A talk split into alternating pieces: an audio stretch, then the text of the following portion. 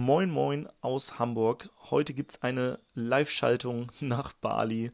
Und zwar interviewe ich den Yannick Voss, der seit zwei Jahren dort lebt. Wir haben uns vor neun Jahren über einen gemeinsamen Kumpel kennengelernt. Und Yannick legt sehr viel Wert auf seine 4000 Wochen. Denn ein Durchschnittsleben geht genau 4000 Wochen. Und er hat sich gefragt, wie kann man dieses Leben so leben, dass es lebenswert ist. Und wir sprechen heute über viele Themen. Es wird ein bunter Blumenstrauß. Ja, und wenn du Bock hast, dem Gespräch zu joinen, dann fühle dich jetzt herzlich eingeladen und viel Spaß mit dem Gespräch mit Yannick Voss. Wir haben jetzt auch lange nicht mehr gequatscht, ne? Ey, viel zu lange nicht. und, und ich sehe immer nur auf deinen Stories, wie du den, den Lifestyle lebst, den wir damals im Digitale Nomaden Podcast verkauft haben. So diesen Kokosnuss-Bali-Lifestyle mit einem Roller ein bisschen rumcruisen. Wie lange bist du jetzt schon da? Zwei Jahre, also fast zwei Jahre jetzt, ja. Es geht auch so schnell rum, die Zeit, Mann. Das ist so crazy. Also, ja, aber knapp zwei Jahre auf Bali jetzt und davor ja ähm, noch Tiflis mitgenommen. Dadurch, dass die Georgien oder Genau, Georgien, ja. Dadurch, dass die Regularien ja damals noch nicht so cool waren mit Rumreisen und so, habe ich dann nach einem Anker gesucht, wo ich erstmal hin kann, um endlich loszukommen. Und da war Tiflis dann eine perfekte Option und ey, ich bin so froh, dass ich da war. Also wirklich, das ist ja eher so ein Ort, wo du eher denkst, was willst du da denn? Mhm. also mich haben halt auch super viele Leute gefragt, hä, was willst du denn in Georgien? Also wirklich jetzt mal. Und äh, aber die Menschen da, die Kultur da, das Essen, die Landschaft, also wirklich und komplett unterm Radar. Ne? Also auch nochmal echt eine Empfehlung wert auf jeden Fall. Ja, du meintest, dass da so eine krasse Gastfreundschaft ist, ne?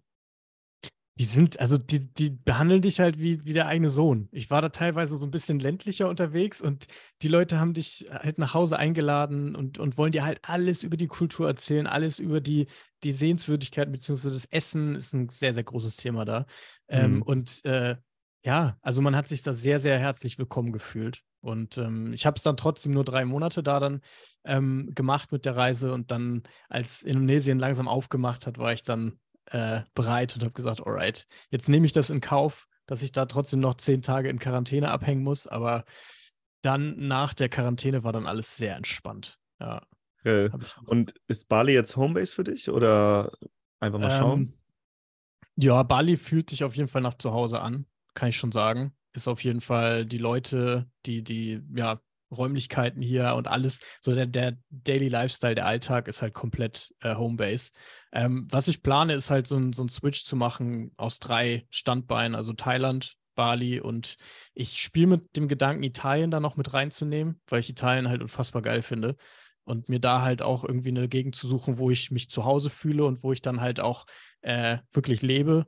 Ähm, aber das ist noch so ein bisschen Zukunftsmusik. Erstmal hier in Südostasien äh, mich breit machen und dann langsam die Fühler ausstrecken. So, ja. ja. ich war in den letzten Jahren ja auch, also vor, vor Corona war ich auch viel in, in Thailand und Indonesien und ich muss sagen, hat mir auch sehr gut gefallen.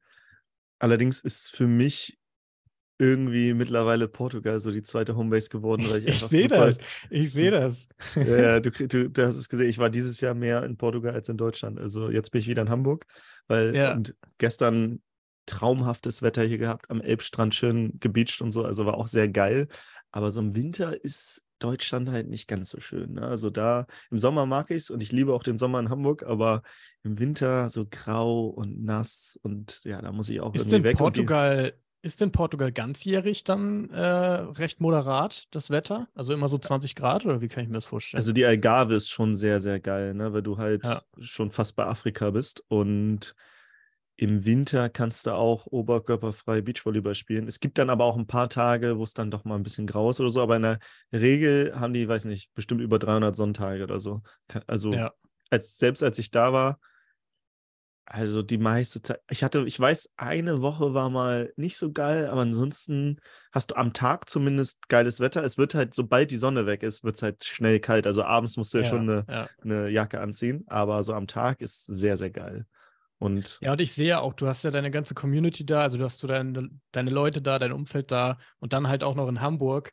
Ist ja der perfekte Switch eigentlich. Also, dass man dann halt schauen kann, dass man Jahreszeiten abhängig guckt, wo habe ja. ich jetzt gerade Bock drauf? Und, und, und ich bin halt gerade Onkel geworden, zweifach, oh. und dann bin ich ja näher an der Familie. Ne? Das ist halt nicht so ein Commitment wie Asien, weil Asien, wenn ich nach Asien fliege, ich, ich überlege, ob ich Anfang nächstes Jahres äh, ja auf eine Vacation gehe, die geht zehn Tage, aber ich fliege ja nicht ja. für zehn Tage nur nach Asien, sondern wenn, da bleibe ich gleich sechs oder acht Wochen, weil sonst lohnt sich das einfach nicht. Äh, da allein die Opportunitätskosten, was, was die Reisezeit angeht, plus Jetlag und Zeitverschiebung und äh, generell für, für zehn Tage mal kurz darüber fliegen, wenn, dann will ich dann schon länger da bleiben. Und Portugal ist halt nice, so dreieinhalb Stunden Flug von Hamburg direkt nach Faro. Dann kenne ich schon ja. hier meinen mein Fahrer, der ist super, super nett. Äh, der holt mich dann ab. Dann cruise ich eine Stunde mit dem. Das ist äh, immer wie so eine Live-Lesson, weil der, der ist Pakistani und äh, wie so ein, wie so ein, wie so ein Vater, wie so ein Coach. Ey, das ist so krass, die Gespräche mit dem, der ist so geil.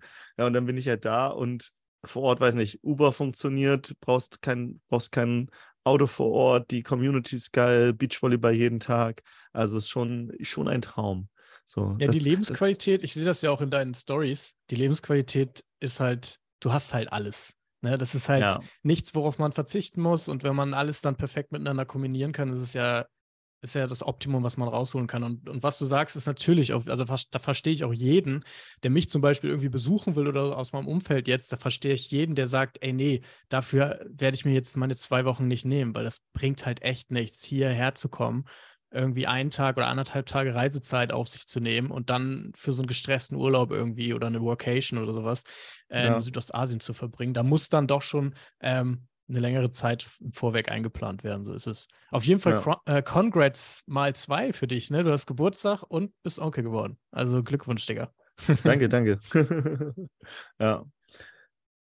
Wie kam es eigentlich? Du, ich, das Spannende ist ja, wir haben uns ja kennengelernt über Magnus und Magnus hat er irgendwann mir auch gesagt, ey, ich war ich, ich habe auf Bali studiert damals und ich dachte so, geil, auf Bali studiert. Und dann hat er mir halt auch erzählt, dass du auch da warst und ihr habt eigentlich auch so, zumindest eher viel Surfen gewesen und so weiter. Das heißt, ihr habt schon mal zweimal äh, ein halbes Jahr auf Bali verbracht vorher, ne? Also du kanntest Bali schon sehr gut.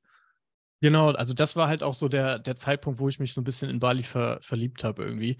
Äh, das war halt so eine ganz, du kennst ja Magnus, also für die Zuhörer auch nochmal, Magnus ist ein übelst entspannter Typ und kann halt innerhalb von Sekunden auf Ideen kommen, wo du dir denkst, was ist das denn jetzt hier? Und dann ist es aber nicht so, dass es eine Idee bleibt, sondern man macht es dann auch. Also Magnus sagte dann irgendwann zu mir im Bachelor, Jo, Diggi, lass mal ein Auslandssemester machen. Ich habe jetzt nicht so Lust auf Manchester oder so Europa oder generell irgendwie sowas in der Nähe. Lass mal nach Bali. Und ich habe so gedacht, was ist, was ist Bali denn? Was, was, was ist das jetzt schon wieder für, für ein Vorschlag? Musste das dann erstmal bei Google Maps äh, mir angucken und hat dann auch gedacht, da wird es niemals eine Möglichkeit geben zu studieren. Ja, okay, nach zwei Wochen intensiver Recherche haben wir dann aber rausgefunden, dass es alles, es gibt immer einen Weg und es gibt immer eine Lösung natürlich. Und ähm, wir haben uns das alles dann so irgendwie hingebastelt, dass das auch alles finanziert werden konnte.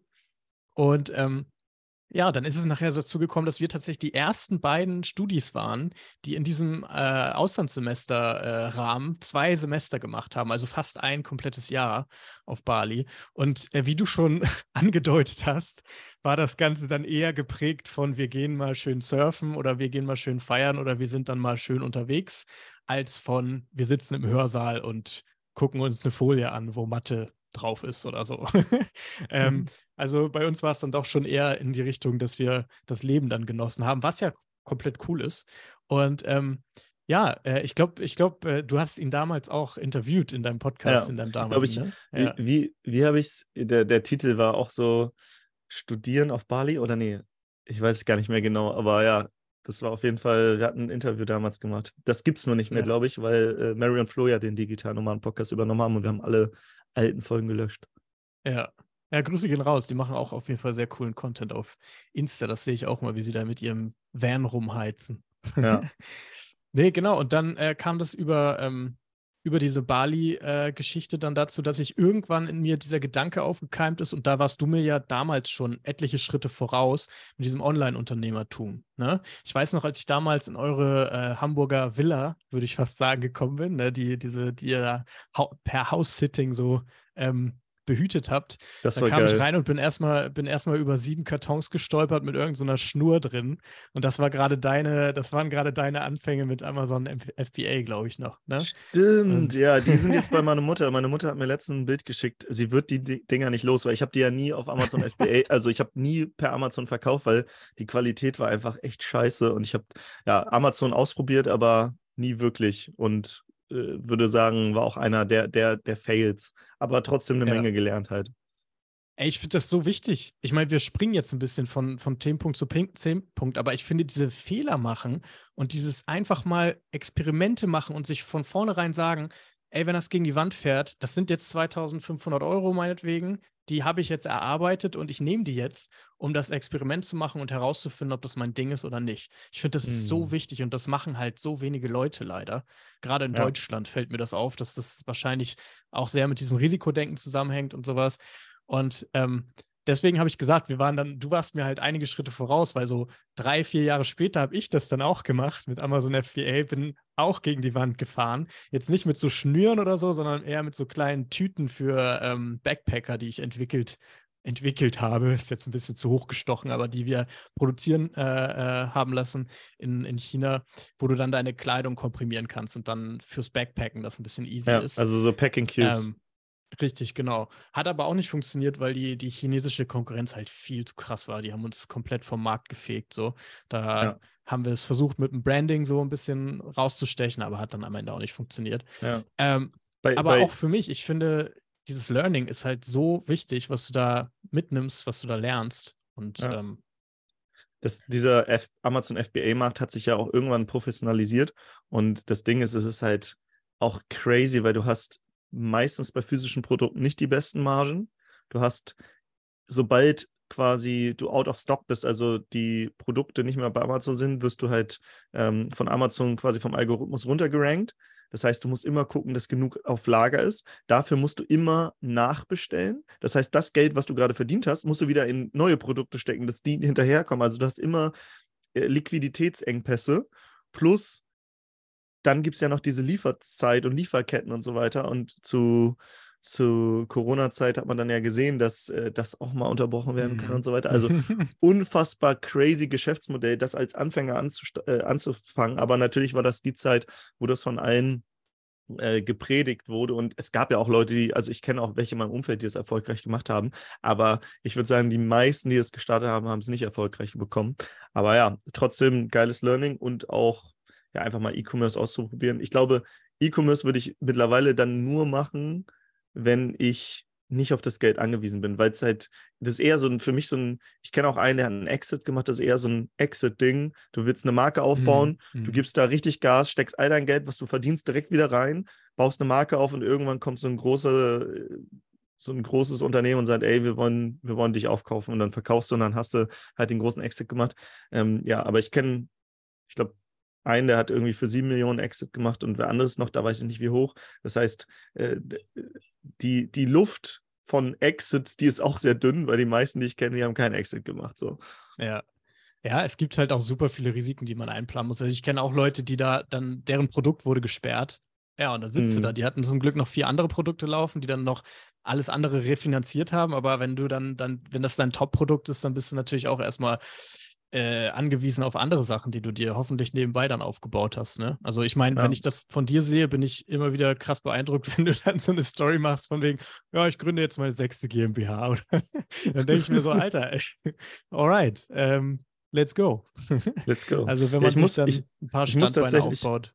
Ich muss tatsächlich heute nochmal zum Notar, diesmal nicht für eine GmbH-Gründung, aber ich muss so eine ähm, beglaubigt, also so eine, Be also der Notar muss irgendwas beglaubigen, weil Sascha und ich haben Anteile an einer, an einer Immobilie in Frankfurt erworben und damit das jetzt irgendwie alles seine Wege eingeht, müssen wir irgendeine Beglaubigung machen. Da muss, ich muss also heute nochmal dahin. Aber schon crazy, was in den letzten Jahren passiert ist, weil du hast, du hast mich ja wirklich in den Anfängen, Anfängen erlebt, so.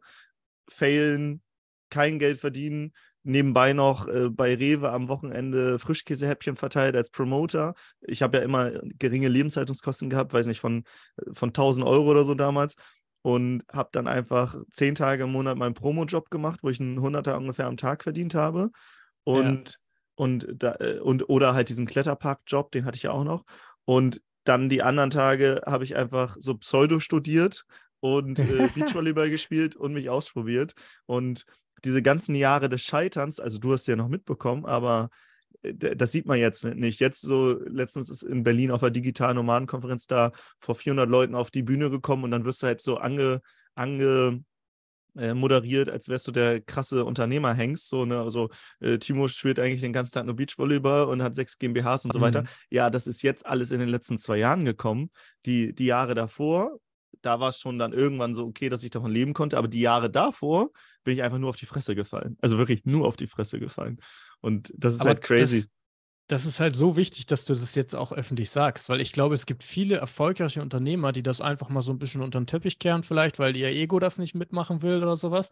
Aber ich ja. finde es halt super wichtig, dass man das auch einfach sagt. Ich habe halt auch alles ausprobiert und du weißt es ja selber, im Internet kursieren dann immer tausend neue Highlights oder neue Shiny Objects, denen man hinterherjagen kann, so, ne, sei es Affiliate Marketing, Amazon FBA, you name it, gibt es ja tausend Sachen. Und da bin ich natürlich auch immer hinterher, weil ich gesagt habe, okay, ich möchte irgendwie was lernen und ich möchte gucken, ob das funktioniert. Das hat oft halt nicht funktioniert. Und einmal kam halt zum Beispiel dann auch Bill Gates und hat mich dann abgemahnt für 10.000 Euro. Und dann stand ich in der Küche und habe gerade Bratkartoffeln gemacht. er persönlich nicht, aber seine Bildagentur. Und ähm, ja, dann war das halt so eine Copyright-Verletzung für eines meiner Projekte, was ich halt in diesem Rahmen gemacht habe, wo dann ein Freelancer aus Bangladesch leider ein Bild genutzt hat, was er nicht nutzen durfte. Und ich als Auftraggeber war dann leider äh, nicht spitzfindig genug, um zu sehen, dass er das benutzt hat. Und das habe ich leider nicht gelöscht. Und dann war ich natürlich dann in der hundertprozentigen Verantwortung. Das ist ja so als Unternehmer, so ist es dann. Aber dann erstmal diese 10.000 Euro zu erstmal zu schlucken und zu sagen, alright, ähm, wie geht es jetzt weiter? Was mache ich jetzt? Das war halt auch zu einer Zeit, wo ich eigentlich dieses Geld gar nicht wirklich hatte. Also Props an meine Schwester, dass die mich da so ein bisschen rausgehauen hat und mir finanziellen Support gegeben hat. Ähm, aber das war dann auch, was man auch nochmal sagen kann, wenn sowas kommt, sich da schon mal im Vorwege eine Strategie zurechtlegen, wie man, wie man mit so Rückschlägen zurechtkommt, ne? Und wie man sich von dieser, von diesem, von diesem Erdbeben, was dann kommt, nicht aus der Identität bringen lässt. Das ist, glaube ich, so die große Kunst des Unternehmertums, weil man denkt ja dann, wenn es läuft, denkt man so, ey, ich bin Unternehmer, ich bin jetzt hier auch, ne, dann kann ich nach Bali fliegen oder kann dies machen, habe einen Laptop unterm Arm. Aber wenn dann mal so ein Erdbeben kommt, dann ist man oft gar kein Unternehmer mehr. Dann denkt man sich, bin ich eigentlich Unternehmer? Kann ich, ich kann ja jetzt diese 10.000 Euro gar nicht aus dem Ärmel schütteln, so wie ich mir das gewünscht hätte. Und dann kommt man halt in diesen Selbstzweifelstrudel, ne? Mhm. Und das mhm. finde ich halt voll wichtig, dass man das äh, nicht vergisst, dass man da halt öf öffentlich drüber redet und dass man das halt eher als als jetzt kann man da, kann ich da so ein bisschen spaßig drüber sprechen. So, ähm, damals war das natürlich komplett, ich, ich lag zu Hause und dachte mir, scheiße, was mache ich denn jetzt? So, hab Magnus mhm. angerufen, hab gesagt, ey, da ist gerade was krasses passiert. Äh, was, was, was soll ich machen? Und Magnus, bester Freund ever, hat auch erstmal gesagt, Diggi, ist nur Geld, mach dir mal erstmal keinen Stress jetzt. Aber das willst du natürlich nicht hören, wenn du, wenn du von so einem Anwalt so ein Schreiben bekommen hast, wo du auch so als Krimineller behandelt wirst. Äh, wirst. Ähm, ja, aber da muss man dann halt durch. Und ich glaube, da äh, ähm, entscheidet sich das auch, ob man weiter irgendwie dranbleibt am Ball oder ob man sagt, ey, dieses Game ist mir echt zu nervig. Äh, ich gehe jetzt zurück in die Festanstellung, weil das natürlich auch, muss man auch mal eine Lanze für brechen, äh, eine sichere Bank ist teilweise. In der Festanstellung musst du dir nicht die größten Gedanken machen und du weißt dann, was du, was du bekommst. Es ist und, komfortabel. Ähm, Solange es läuft, ist es genau. komfortabel. Sicher finde ich es nicht, weil ich finde es sicherer, sechs GmbHs zu haben ja. und sechs Einkommensströme oder mittlerweile wahrscheinlich noch mehr, neun. Ja. Das finde ich sicherer, weil wenn mal eine wegbricht, dann äh, geht bei mir nicht, ist, äh, ist das Geld nicht komplett weg. Aber ja, also es ist komfortabel, würde ich sagen, weil ich habe auch oft, also ich habe auch solche Schreiben bekommen.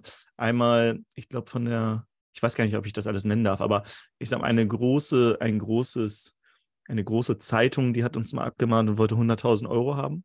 Mhm. Für mhm. auch, ich glaube auch, die haben gesagt, eine Copyright-Verletzung. Wir haben uns dann einen Anwalt geholt und der hat gesagt, Jungs, ihr habt drei Optionen. Entweder ihr zahlt das oder ihr unterschreibt so eine Unterlassungserklärung. Wenn dann aber irgendwo deren Logo irgendwo nochmal auftaucht, dann wird es richtig teuer. Oder mhm. ihr reagiert gar nicht, weil dann ist es nicht mehr das und das Recht, sondern das und das Recht. Äh, nimmt einfach alles runter, aber reagiert nicht. Und die sollen euch dann verklagen. Also äh, wir haben nur so ein Schreiben bekommen, das war noch nicht quasi vor Gericht. Und er meinte nämlich, wenn die uns verklagen würden, dann vor Gericht, selbst wenn die gewinnen, würden die nicht das Geld kriegen, sondern der Staat. Das heißt, die haben Mhm. keine Intention mehr, dann dem nachzugehen. Und so war es auch. Wir haben einfach alles runtergenommen, haben nicht reagiert und die haben uns dann nicht vor Gericht gebracht oder so. Und der Anwalt, Wie weiß hast du nicht, dich hat, da gefühlt? Also in in dem Moment, Moment, als du dieses Schreiben in der Hand hattest, wie war dein Gefühl da? ich weiß nicht, ob du das kennst, das ist so, auf einmal wird dein ganzer Körper warm und so dieses, du denkst so, fuck, ey, was ist jetzt hier wieder passiert? So, vor allem, wir haben ein Logo, also es war ein Logo, wo wir, äh, was wir verwendet, verwendet haben, weil wir in einer größeren Zeitschrift waren und wir haben dieses Logo verwendet. Aber wir hätten, glaube ich, explizit nochmal nachfragen müssen, ob wir dieses Logo verwenden dürfen. Also wir waren wirklich da, ne, bekannt aus, aber wir haben halt nicht nochmal denen eine Mail geschickt, ey, übrigens, wir waren ja bei euch hier am Start, können wir euer Logo Mhm. verwenden? Ja, und dann gab es Ärger. Aber zum Schluss, weiß nicht, hat das uns 700 Euro oder so und zwei Anwaltsschreiben gekostet. Also es war Und überschaubar. wahrscheinlich. Ja, Nerven. Aber ich habe auch letztes Jahr eine Strafanzeige bekommen.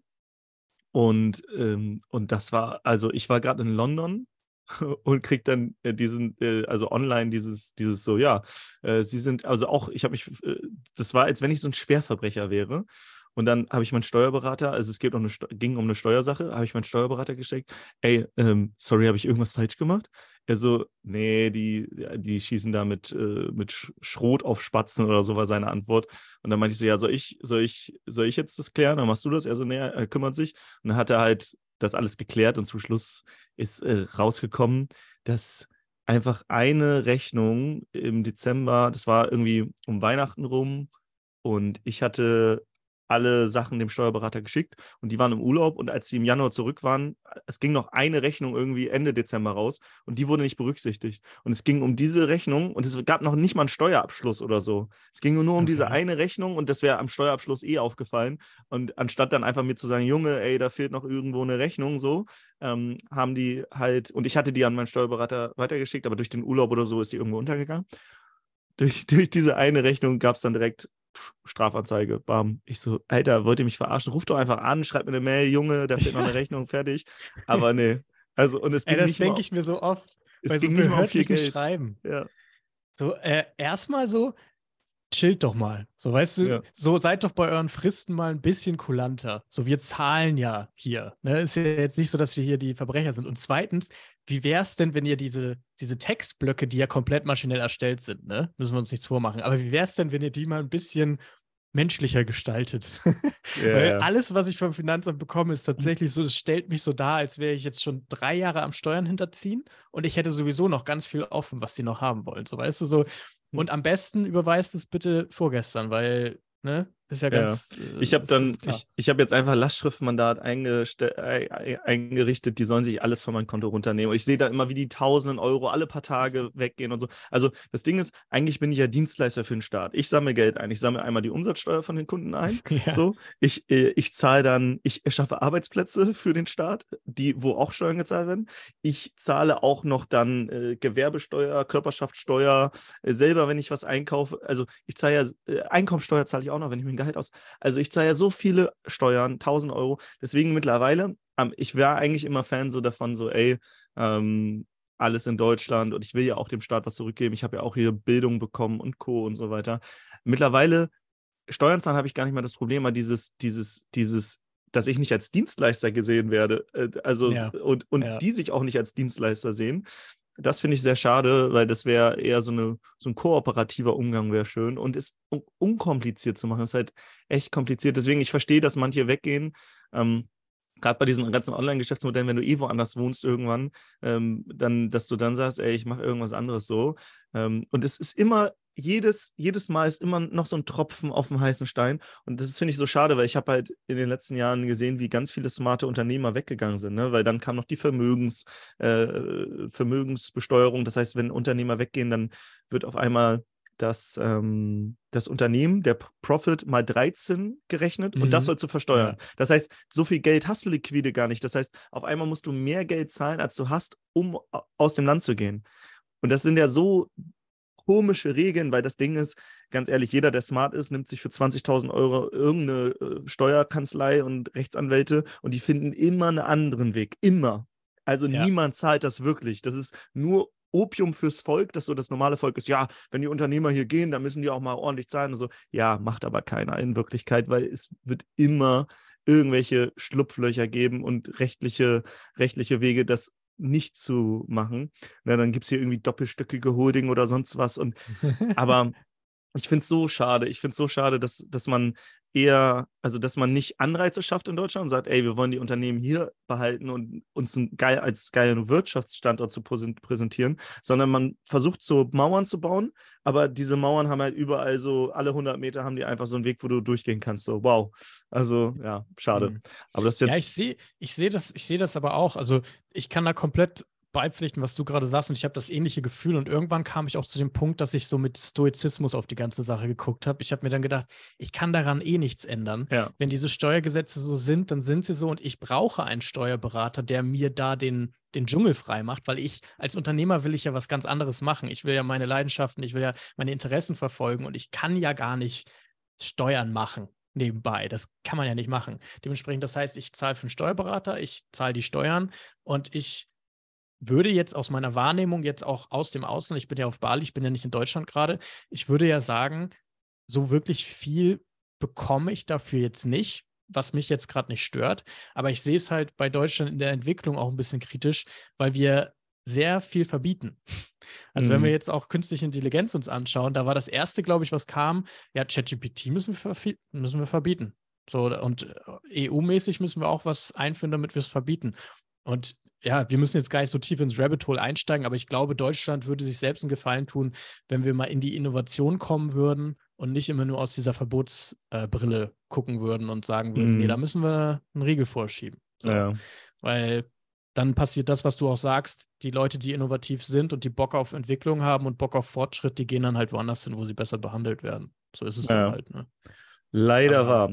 Aber es hat auch Vorteile, dieses ganze Strukturierte. Äh, das siehst du ja auch, wenn du reisen bist. In anderen Ländern ist halt weniger Struktur und das manchmal ist das auch wieder anstrengend. Das heißt, ja, es hat alles Vor- und Nachteile. Also ich, ich mag es trotzdem hier in Deutschland abzuhängen und äh, im Sommer finde ich es auch super schön. Und ja, du, wie du gesagt hast, ne, einfach sich einen guten Steuerberater holen. Da haben wir zum Glück ja jemanden, also der hört auch, glaube ich, fast jede Folge. Deswegen, Andreas, Grüße gehen raus. und, und ja, dann, dann das Beste draus machen. So. Und ich sag mal, wenn man irgendwann wirklich auswandert, dann kann man ja auch überlegen, ob man irgendwo anders Steuern zahlen will. Momentan steht das erstmal für mich nicht de zur Debatte. Ähm, aber wie gesagt, es ist immer noch so ein Tropfen und noch ein Tropfen. Und ja, ich hoffe, ich hoffe irgendwann, dass dieser innovative Geist mehr kommt. Aber ja, wir waren, wir waren vorhin bei, du warst studieren auf Bali, dann, dass du jetzt da schon länger wohnst dass du drei Standorte haben willst. Wir haben noch gar nicht darüber gesprochen. Ich habe letztens spontan, wir, wir, waren ja auf Mallorca auf dieser Vacation mit so Seven-Figure-Unternehmen und Unternehmern und da war ein, eine, eine so eine Art Mastermind, wo jeder zehn Minuten präsentieren durfte und er sollte den maximalen Mehrwert für die Leute liefern. Und ich hatte überlegt, was mache ich denn da? Weil der, der diese, diesen Vortrag der die meisten Stimmen am Schluss bekommt, wer quasi gewinnt, der würde noch ein Ticket für die nächste Vacation gewinnen, so im Wert von 3.000, 4.000 Euro. Und dann dachte ich so, okay, was erzähle ich denn da, dass ich eine Chance habe, das zu gewinnen? Und dann dachte ich so, okay, the growth, Hack growth hacks, so wie kannst du mit kleinen Hebeln viel, viel mehr erreichen und so weiter. Und haben wir mal Zettel gezogen und ich habe halt gemerkt, wie alle in dieses Growth Hacking gegangen sind und Funnel-Strategien und dies und jenes. Und dann dachte ich, okay, damit kann ich mich jetzt nicht mehr absetzen. Und dann habe ich spontan etwas von dir geklaut. Und zwar habe ich eine 4000 auf das Flipchart geschrieben. Und eigentlich war mein Vortrag so: 4000 Wochen, so viel Lebenszeit hast du. Maximal, oder nicht maximal, aber das ist das, die durchschnittliche Lebenserwartung. Vielleicht habt ihr, weil ihr auch schon ein paar Jahre alt seid jetzt, nur noch 2500 Wochen. Wie wollt ihr die eigentlich verbringen? Zeit ist das wertvollste Gut. Und dann habe ich ein paar Stories erzählt, auch ein paar sehr emotionale, auch über ein paar Todesfälle. Und einer, der auf dieser Vacation war, der hatte an dem Tag tatsächlich einen Rollanfall. Ich meine, das hätte auch schief gehen können. Du weißt also mhm. nicht, ob du wirklich noch diese zweieinhalbtausend Wochen hast. Und weil viele vorher gesagt haben, also ein Grundtenor war so, ja, ähm, ich arbeite so viel und ich würde mich gerne mehr aus meinem Geschäft rausziehen. Und ich wollte den Menschen so ein bisschen klar machen, hey, wenn du das willst, dann mach's jetzt, weil du weißt nicht mehr, wie lange du hast.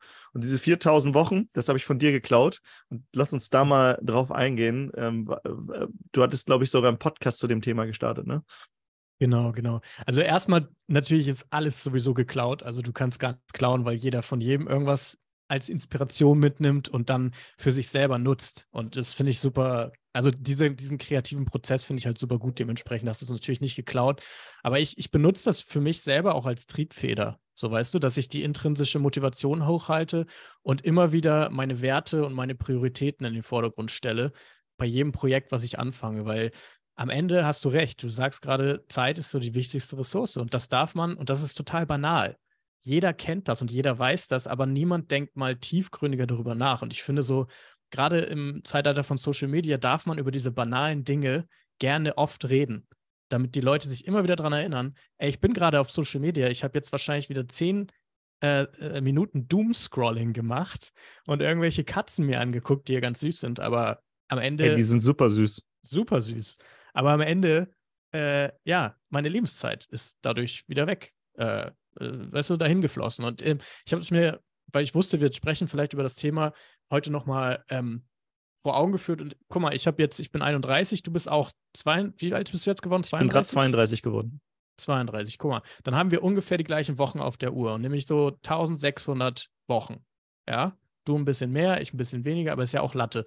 Und das ist schon, wenn du das jetzt neben diese 4000 Wochen packst, alright, dann hat man schon mal so ein Benchmark und kann sich so vor Augen führen, wie sieht mein Leben denn eigentlich jetzt gerade aus? Und dann kann man mal so einen Status quo ermitteln, so Gesundheit.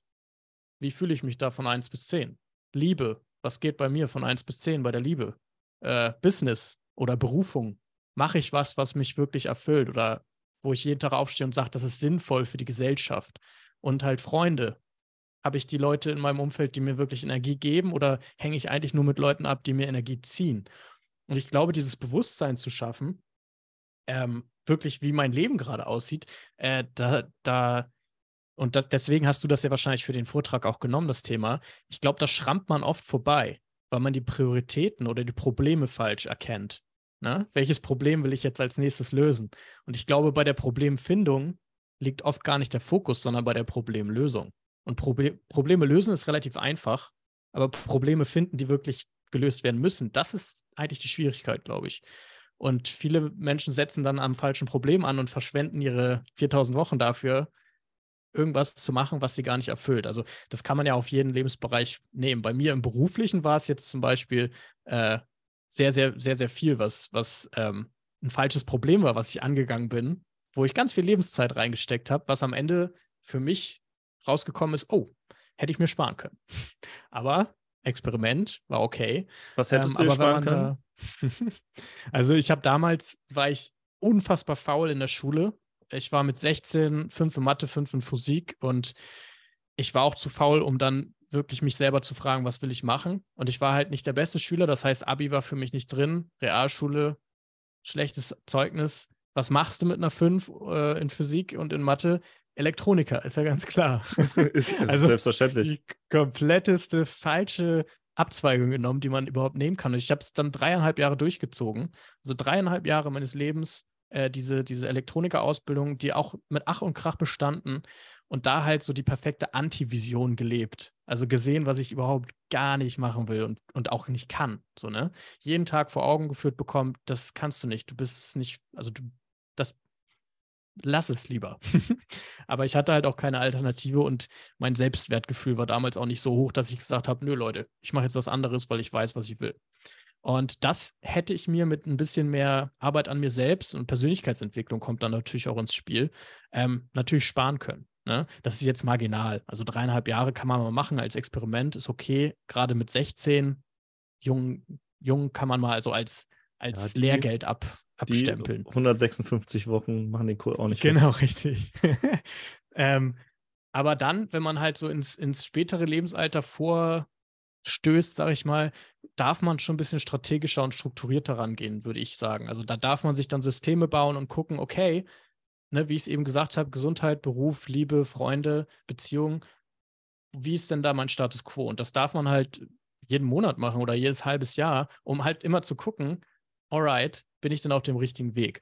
Und ich glaube, da, um wieder zurück den Bogen zu spannen, sind diese 4000 Wochen immer eine coole intrinsische Motivation, die man sich selber geben kann, um halt auch Veränderungen im Leben vorzunehmen. Zum Beispiel deine Unternehmerkumpels da auf der Workation haben sich danach, nach deinem Vortrag bestimmt gedacht, ey, jetzt erst recht. Jetzt ziehe ich mich erst recht raus, jetzt äh, entferne ich mich aus der, äh, aus der Gleichung, ne, aus meinem Unternehmen. Ja, Oder ja. zumindest versuche ich die Hebel äh, ja. Ich, ich, ich sag mal so, ich glaube, wenn du Hustler bist, dann bist du nicht Hustler ohne Grund.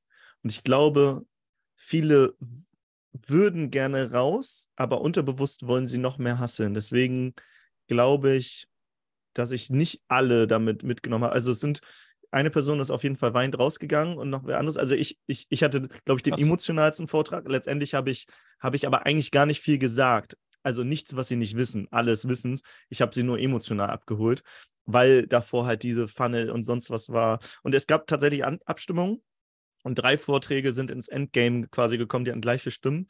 Einmal einen Funnel-Vortrag, dann so drei Unternehmer-Learnings und dann meiner Zeit ist das wertvollste Gut.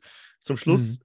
habe ich nicht gewonnen, sondern der Funnel-Vortrag, weil natürlich das, was ich erzählt habe, das wussten jetzt alle. Das Einzige, was ich geschafft habe, ist, glaube ich, sie berührt. Und bei dem einen oder anderen habe ich vielleicht einen Stein ins Rollen gebracht, aber ich glaube nicht bei jedem, weil, weil du bist ja in dieser selbstständigen Identität und da ist Hasseln das, was du tun solltest. Und das ist auch richtig so. Und aber in die Unternehmerrealität zu kommen, dafür musst du deine selbstständige Identität töten. Und das ist sehr schwer. Das ist mhm. viel, viel schwerer. Nichts zu tun ist schwerer als zu tun. Das glauben viele nicht, aber auf einmal wirst du ja vom Macher zum Denker. Und wenn ich Leute frage, was würdest du lieber machen? So dem, ich sag mal, ich frage 100 Durchschnittsdeutsche und sage, was würdest du lieber machen? Du kriegst 10.000 Euro, wenn du hier diesen großen Sandhaufen von hier nach da vorne bringst. Oder du kriegst 10.000 Euro, wenn du diesen Zauberwürfel löst. Und wir gehen mal davon aus, dass die meisten nicht diesen Algorithmus kennen. Was würdest du lieber tun? Die meisten würden sagen, ja, pff, ah, bevor ich mir jetzt hier irgendwelche YouTube-Videos reinziehe und dann ah, mit diesem Zauberwürfel, wie löst man den? Ah, das alles Ich bringe einfach, ich bringe einfach diesen Sandhaufen von A nach B, kriege 10.000 Euro, geil. Also sie machen.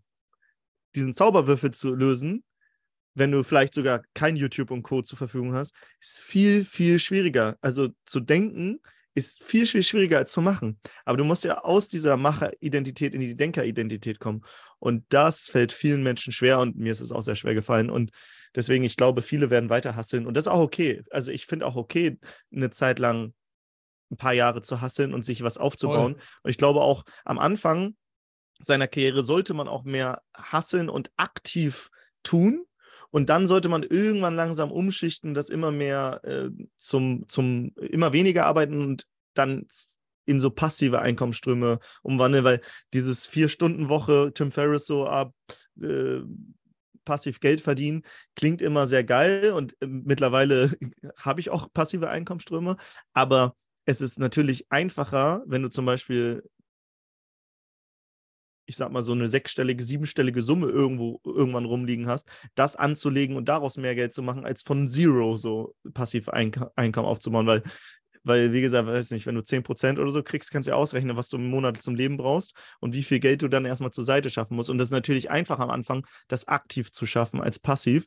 Aber wenn du das dann geschafft hast, dann kannst du natürlich immer weniger arbeiten. Und das Witzige ist, je weniger ich gearbeitet habe und desto mehr ich gedacht habe, desto mehr habe ich verdient. Also mit weniger Arbeit habe ich mehr verdient, weil mhm. du halt auf einmal, Robert Kiyosaki nennt es ja dann, ne, du kommst von diesem Red Race raus auf die Fast Lane, weil du auf einmal so Opportunities siehst. Ich habe zum Beispiel gestern einen Kumpel äh, eine Nachricht geschickt, der war auch Kunde bei uns und der, äh, der hört vielleicht auch jetzt hier zu.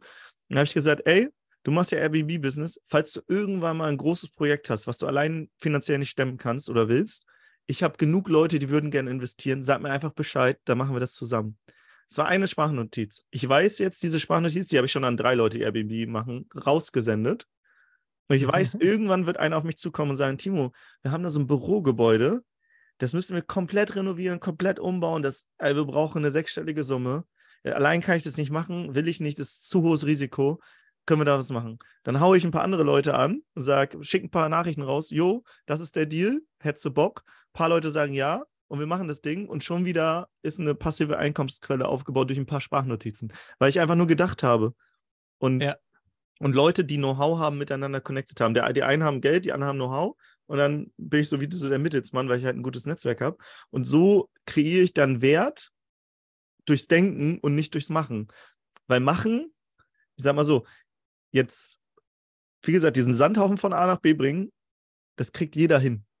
Aber einen Zauberwürfel lösen, kriegt nicht jeder hin. Ja.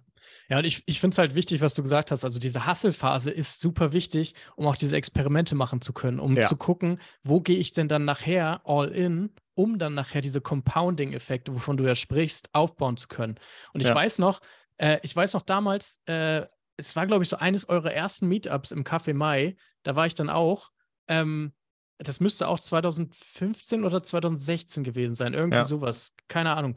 Äh, und das ist ja krass, wenn man sich das mal vorstellt, das ist jetzt, jetzt fast zehn Jahre her. Ne? Und jetzt heute erzählst du mir, wie du das heute machen würdest mit dem, ne, dass man sich zurückzieht und erstmal denkt und guckt, wie, ich, wie kann ich das dann connecten und daraus dann ähm, am Ende sein, sein, sein Geld generiert. Aber das wäre ja niemals zu dem Punkt gekommen, wenn du nicht schon damals diesen, äh, diesen Aufbau betrieben hättest, wo du gar nicht wusstest, wo geht das eigentlich hin. So, ne? Damals hast du sicherlich nicht gewusst, dass du irgendwann jetzt dann mit Yannick irgendwie auf Bali äh, einen Podcast machst und ihm dann erzählst, äh, wie du dann heute so Airbnb-Businesses einfädelst. Das war ja noch nicht der Plan. Damals wusstest du nur, ey, ich mache hier gerade was, was ich cool finde, socialisen, mit Leuten austauschen, das ist mein Ding, da empfinde ich Freude dran. Und ich glaube, das ist halt auch so ein Riesending bei Unternehmertum. Du, du weißt halt nie zu 100 Prozent, wo nachher der Invest, den du heute reintust, äh, wo der nachher rauskommt. Und ja. das ist halt auch spannend, so finde ja, ich. Ne? Das, ist, das ist halt einfach viele, viele Steine ins Rollen bringen und aus irgendeinem wird quasi so eine Lawine ne? oder viele Schneebälle ins Rollen bringen, um, mhm. um, damit die Metapher korrekt ist und irgendwo äh, wird da eine Lawine draus. Und deswegen, ich connecte mich super gern. Ich gehe dieses Jahr auf mehrere Vacations. Äh, jetzt auf der einen Vacation war einer, der hat ein E-Commerce-Unternehmen, der macht 20 Millionen. Wir haben kaum über Business gesprochen. Wir haben kaum ja. über Business gesprochen. Ähm, bist du hier gerade noch da? Ich bin noch Doch. da. Ah, okay. Warte mal. Ich muss mal hier gerade schauen, was los war. Ich glaube, ich habe einen Anruf bekommen, weil ich glaube, deine Mikroqualität hat sich gerade verändert. Jetzt wieder? Alles gut? Jetzt, geht, jetzt geht's wieder. Okay, machen wir weiter. Also ich war auf dieser Vacation und habe dann den E-Commercer kennengelernt, der macht, wie gesagt, ungefähr 20 Millionen Umsatz oder so. Und wir haben kaum über Business gesprochen. Wir haben einfach genetworked, wir, wir haben Spaß gehabt, wir haben was zusammen getrunken, wir haben Flachsen gemacht. Also wie so Kinder eigentlich fast gespielt. Und keine Ahnung, vielleicht wird mit ihm irgendwas entstehen oder mit wem anderes. Also du weißt es ja nie. Aber das ist halt dieses, einfach lernen, lernen viele Leute kennen und am besten auch Leute, die, die, ich sag mal, auch positiv verrückt sind. Und dann entstehen automatisch Dinge. Dann, weil das ist wie so ein Gesetz der Anziehung, ne? Also du, du, du siehst so viele Samen und irgendwo kommen Blumen raus und die gießt du dann mehr. Und ohne, ohne am Gras zu ziehen, weil ich glaube, was viele wollen, die, die ziehen immer so am Gras. Ah, das muss jetzt aber hier was werden. Aber wenn du loslässt und sagst, ey, alles cool. Entweder wird was drauf und wenn nicht, auch cool. Auch cool. Dann hat man einfach nur eine Freundschaft mit jemandem. Mega. Und ich glaube, viele ziehen so sehr und wollen dann dieses Networken so, ah, ich will jetzt jemanden kennenlernen, um was zu nehmen, so, ne, die wollen bekommen. Ja. Anstatt einfach zu sagen, ey, ich gebe, ich gieße und irgendwo wird was draus und irgendwo auch nicht und alles ist cool. So dieses Loslassen, ich glaube, das ist super wichtig. Ja, und das merkst du ja auch im menschlichen Kontakt. Wir sind ja alle Menschen und wir, das, du hast ja diesen, dieses Gefühl dafür, oh, will der mich jetzt irgendwie nutzen für irgendwelche Connections oder hat der einfach Bock auf ein cooles Gespräch oder was, was, ne? Also das, ja. das merkt man ja auch. Und ich glaube, das kannst du, was du gerade gesagt hast, ist mega wichtig, weil das kannst du auf alle Lebensbereiche anwenden, äh, anwenden. Also denkst du in Erwartungen oder denkst du in Wahrscheinlichkeiten? Ne? Also mhm. in Wahrscheinlichkeiten zu denken, ist eigentlich der Win sowieso.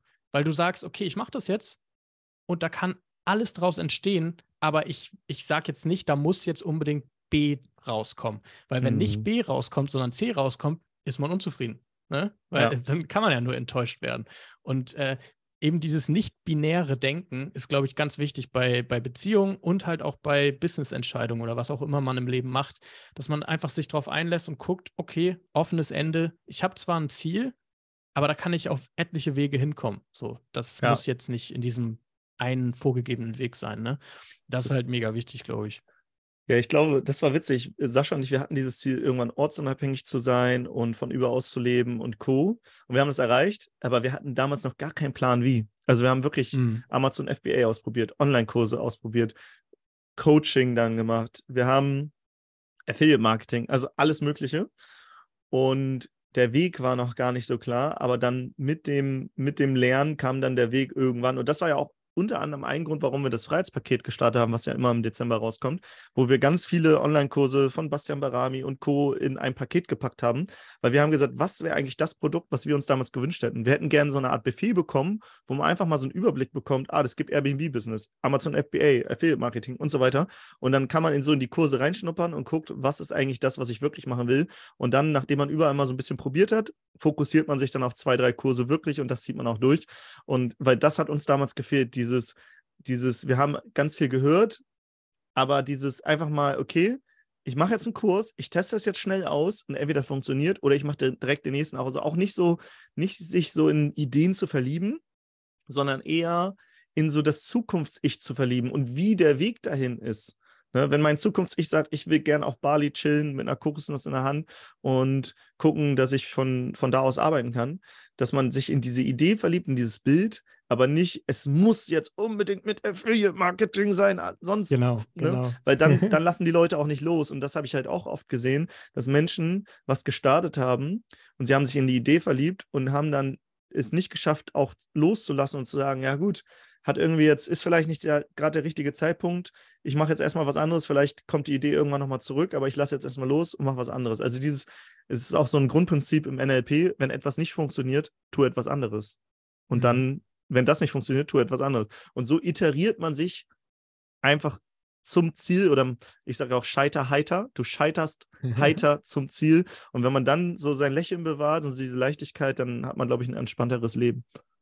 Es ist, ja, kannst dich besser ausdrücken. Das ist so wichtig. Und ich glaube, das, was du sagst, ist halt auch dieses Warum zu kennen. Und jetzt wird es wieder banal. Jeder hat es schon gehört und jeder sieht es jeden Tag auf irgendwelchen Instagram-Kacheln. Aber es ist so wichtig, weil wenn du das Warum kennst und wenn du weißt, warum du irgendwas machen möchtest, dann ist das, was du dann machst, die Patronenhülse.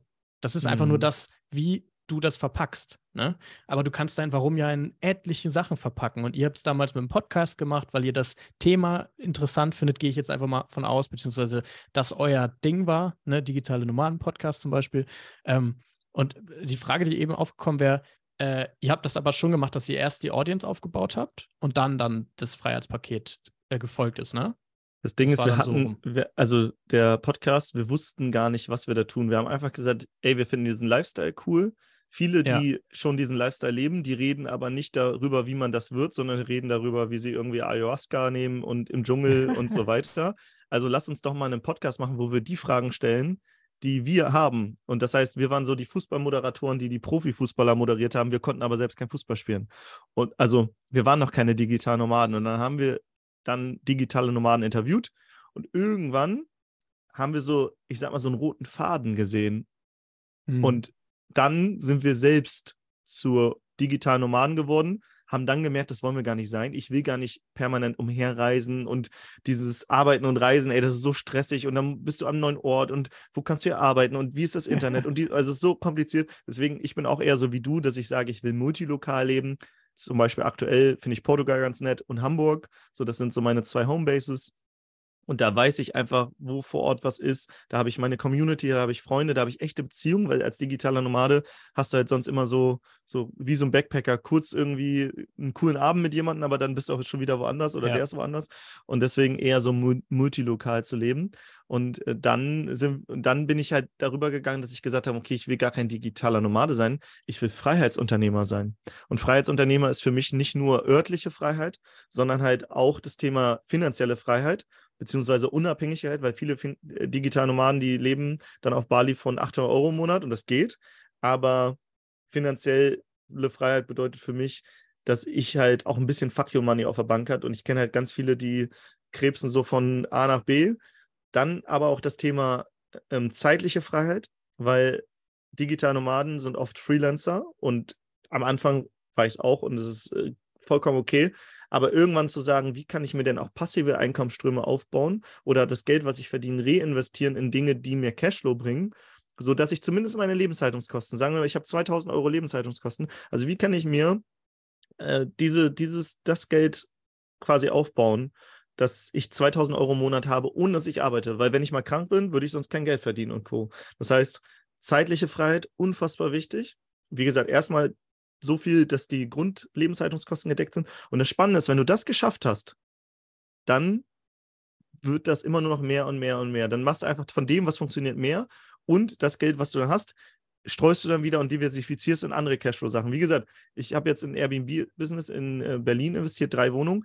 Das bringt mir jetzt demnächst einen monatlichen Cashflow. Ich, das war eine einmalig, einmalige Investition, Investition. Das bringt mir jetzt einen Cashflow. Dann kaum, investiere ich in irgendwas anderes, bringt mir wieder einen Cash. Und auf einmal habe ich ganz viele Einkommensströme, so wie es damals in einer Vier-Stunden-Woche beschrieben wurde, was ich überhaupt nicht geglaubt habe, dass es funktioniert. Ja. Überhaupt nicht. So, ich dachte so, ey, das geht doch nicht. Das, das, äh, dann musst du reich geboren sein und geerbt und dann kannst du es irgendwie anlegen, dein Geld. Und dann, ja, wenn du viel Geld hast, ist es natürlich einfacher. Aber über Businesses, über kleine Businesses, hier ein kleines Business, da ein kleines Business oder über ein großes und dann diversifizieren, funktioniert es halt. Und das letzte äh, Ding, was ich bei diesen vier Freiheiten noch habe, ist halt so die persönliche Freiheit, weil mir ist so dieses persönliche Wachstum extrem wichtig. Das heißt, ich will auch gar nicht in einer Sache verhaftet sein. Also irgendwie als Angestellter gehst du irgendwann in die Selbstständigkeit. Als Selbstständiger kannst du dann irgendwann zum Unternehmertum. Vom Unternehmertum wirst du irgendwann Investor. Und dann überlegst du ja, was jetzt? Okay, dann beschäftige ich mich mal vielleicht ein bisschen mit Spiritualität und so. Und das sind dann die Sachen, die damals die digitalen Nomaden erzählt haben, die ich nicht hören wollte. Deswegen spreche ich zum Beispiel über dieses spirituelle Thema im Podcast gar nicht so viel, sondern eher so privat, wenn ich Leute treffe oder auch ähm, auf Meetups. Wir machen ja immer äh, jetzt Meetups. Das heißt, wer jeder, jeder, der Bock hat, mal auf so einem Meetup dabei zu sein, off oder online, kann einfach in den Shownotes auf den Link klicken. Da findet ihr den, den Freiheitsunternehmerkanal. Da könnt ihr dann teilnehmen. Da spreche ich dann auch so ein bisschen über diese spirituellen, The spirituellen Themen, weil das ist halt das, was dann irgendwann kommt, wenn es dir zu gut geht. Ne? Dann bist du so auf der Bedürfnispyramide nach Maslow. Mhm. Äh, du hast genug zu essen, zu trinken, du hast, du hast soziale Beziehungen, du hast irgendwie deine Hobbys, du hast auch äh, Geld und kannst dich weiterentwickeln und irgendwann kommt dann dieses so, okay, was, was denn jetzt? Dann fragst du dich so nach den höheren Sinn und so. Ich bin jetzt nicht super religiös, aber dann fragt man sich auch so, ja, Welt ist schon krass, wie die so aufgebaut ist. Ich habe irgendwie vor ein paar Tagen eine Tierdoku gesehen, dachte so crazy, wie das so alles miteinander funktioniert und so crazy. Und dann kommen so diese Themen. Ja, und äh, deswegen sind wir irgendwann von, vom digitalen Nomaden weg hin zum Freiheitsunternehmer dann bei mir, weil ich halt gesagt habe, ich will nicht nur diese örtliche Freiheit als höchstes Ziel setzen, weil das ist mir gar nicht so wichtig, muss ich sagen. Sondern. Ja. Und das kommt ja auch mit dem anderen mit.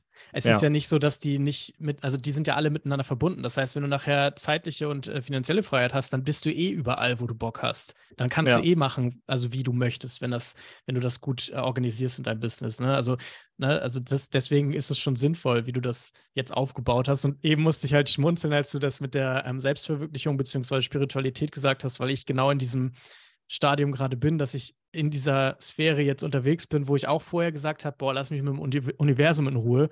Ja. Äh, ich muss jetzt hasseln, ich will jetzt hier, ne, ich will jetzt ein bisschen Knete machen und so.